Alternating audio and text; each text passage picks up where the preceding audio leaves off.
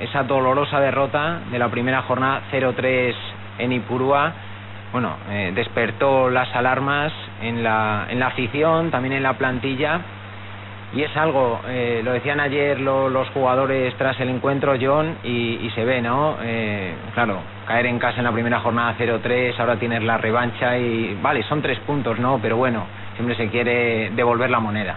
Hombre, fue una derrota que dolió mucho, ¿no? Fue, yo creo, el, partido tonto del año. Eh, tocó la primera jornada, donde quizá había más dudas en la afición y es lo que tú dices, ¿no? Pues cuando después del partido la gente ya, pues alguno decía, pues esto no va. Pero bueno, era un partido que salió mal, yo creo que todo.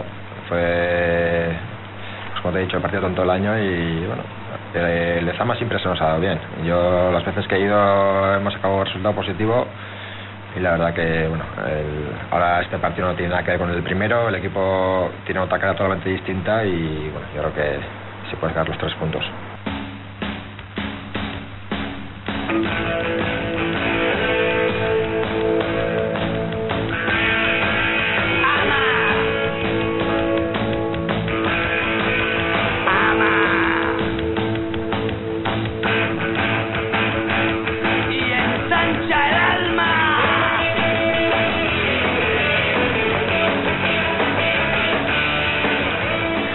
Hace menos de un año eh, entrevistábamos a John Urcelay y era, pues, al conocer una mala noticia, el club dejaba sin ficha al capitán. Esto es lo que decía John Urcelay el 1 de febrero de 2011. Hombre, pues la verdad que estoy jodido, ¿no? Pero bueno, ya sabía que, podía pasar y bueno, para que afrontar como viene y, y tirar para adelante. Hombre, pues la explicación es que bueno, ahora mismo me encuentro perfectamente, puedo entrenar con normalidad a raíz de una infiltración que me hizo Miguel Sánchez, pero tampoco se sabe cómo va a ser la evolución, ¿no? Ahora mismo estoy bien, puede que esté bien de aquí hasta el final, pero puede que dentro de tres semanas pues esté mal y me tenga que operar. Entonces, pues bueno, el club no se la quería jugar, quería asegurar un, un defensa central y por eso decidió tomar esa decisión. Hombre, lógicamente pues eh, no he podido fichar por ningún otro club, entonces pues bueno, no me queda otro remedio que quedarme aquí, entrenar, apoyar al equipo y bueno, ya que en el campo no puedo aportar, pues vamos a aportar en el vestuario. Bueno, sin más, yo más que con Jesús ya he hablado con Manis, ¿no? Y bueno, ya estaba al tanto de la de la situación y bueno, yo creo que las cosas se podrían haber hecho de otra manera, pero bueno, tampoco les puedo atacar que no me han avisado, ya sabíamos lo que había y bueno, al final pues para mí pues eh, se ha dado con la peor opción. ¿Y qué te viene a la cabeza, John, cuando vuelves a escuchar esas palabras? me ha hecho gracia, ¿no? Pero bueno, eh, son cosas que pasaron en su día y bueno, tampoco le voy a dar más vueltas. En su día no, no dije nada y ahora tampoco lo voy a hacer. ¿Gracia por qué? Porque decías no, así... No, es que no, no, no me escucho en la radio y no sé. Hombre, yo creo que, que, fue un detalle por tu parte eh, no contar todo, pues por, bueno, por, por el sentimiento, ¿no? Que también tienes hacia el club y yo creo que también como, como capitán, ¿no? Para mantener la, la armonía en el vestuario. Sí, eh, al final eh, las guerras individuales son de cada uno, ¿no? Eso no tiene por qué, por qué salir a la luz y bueno, yo creo que pues eh, el perjudicado en ese aspecto fui yo, pero bueno, el equipo salió beneficiado, ¿no? Al final se trajo a Spin, que bueno, dio un nivel alto. Y bueno, al final es lo que importa. La gente que me conoce sabe que, que Leibar es mi casa y que, yo soy de Leibar y no, voy a, no voy a echar piedras a mi dejado. Mm. Cuando terminó la temporada, eh, ¿te lo pensaste mucho lo de colgar ya las botas o ya desde febrero hasta junio ya lo ibas meditando? Hombre, ahí en un papel que te he visto antes que tenías ya, ya pone ¿no? que esto me va a empujar la retirada. Eh, lo dije el día 1 de febrero y bueno, así ha sido, ¿no? Yo tenía claro que yo siempre juego a nivel pues eh, profesional y profesional de verdad. No me refiero a profesional de segunda B, que puede ser el Lemona, que como has comentado antes, que esos no son ni profesionales ni son nada. Son equipos de segunda B, pero el Eibar es totalmente diferente. El Eibar tiene una infraestructura y una forma de entrenar y unos horarios de entrenar que son los verdaderamente profesionales, ¿no? Entonces, yo siempre me, he hecho a esa, a esa forma de vida y tenía claro que ya jugar, eh, ya no me refiero al aspecto económico, tiene que ser eh, en unos horarios, en unas eh, condiciones que, me, Mm. me compensen, ¿no?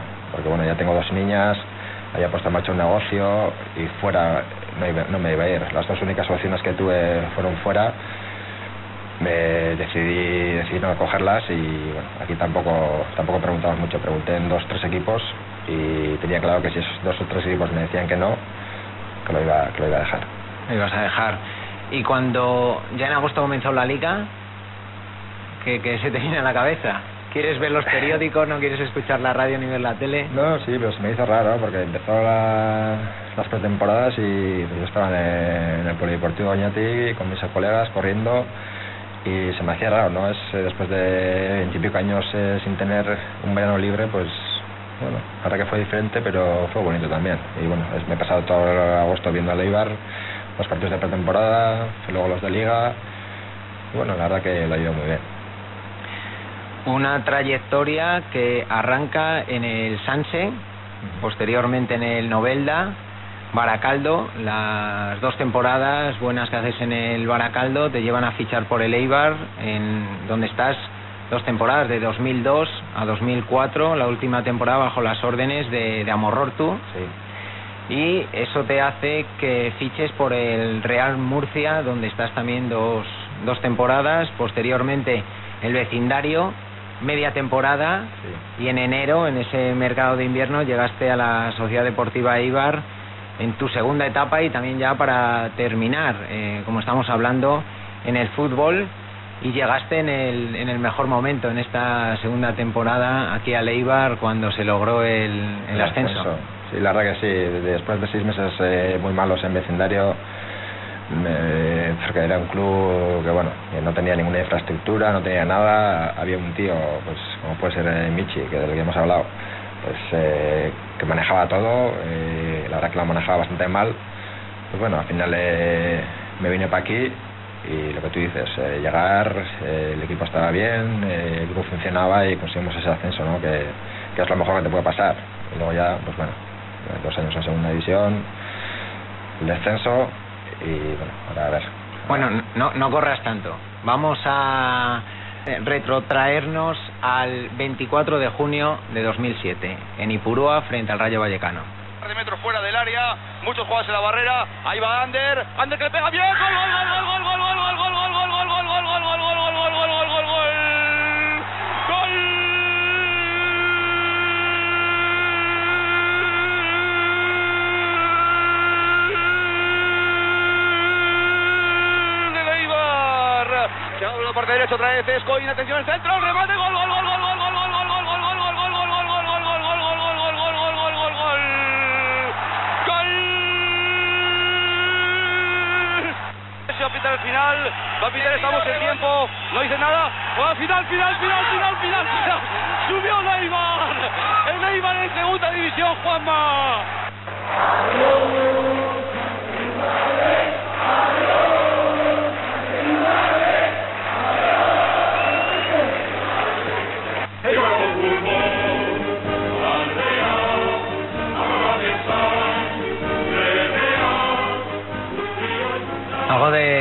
¿no? Al volver a, a escuchar a nuestro compañero Javier Rodríguez, ahora en, disfrutando de una excedencia, eh, narrando aquellos dos goles frente al Rayo Vallecano. La verdad que se te pone la cara gallina todavía, ¿no? Fue, fue increíble. Por mucho que digan los del Rayo, les pasamos por encima, tanto allí como aquí. Allí, al no sacar resultado positivo, nos veníamos tirando los pelos, porque podía costar la eliminatoria. Y la verdad que fue increíble. Fue Mm. increíble. Además, el día de San Juan, bajamos, me acuerdo, en un camión. Que el camión, si tenía plazas para 20, íbamos 100. increíble, fue increíble. Es uno de los, de los eh, grandes recuerdos, ¿no? Eh, de todos eh, los, los momentos vividos Sí, en el pues, fútbol, pero este eh, es otro, uno de los sí, grandes de- para sí. recordar. Te- tendré dos o tres grandes y este es uno. Eh, ya te digo, fue increíble. Fue, ya te digo, después de pasar eh, seis meses malos en vecindario, llegar aquí, ascender, y pues, la verdad que fue todo perfecto. Cuéntanos otro, otro de los grandes momentos, algo que, que siempre recuerdes en el mundo del fútbol.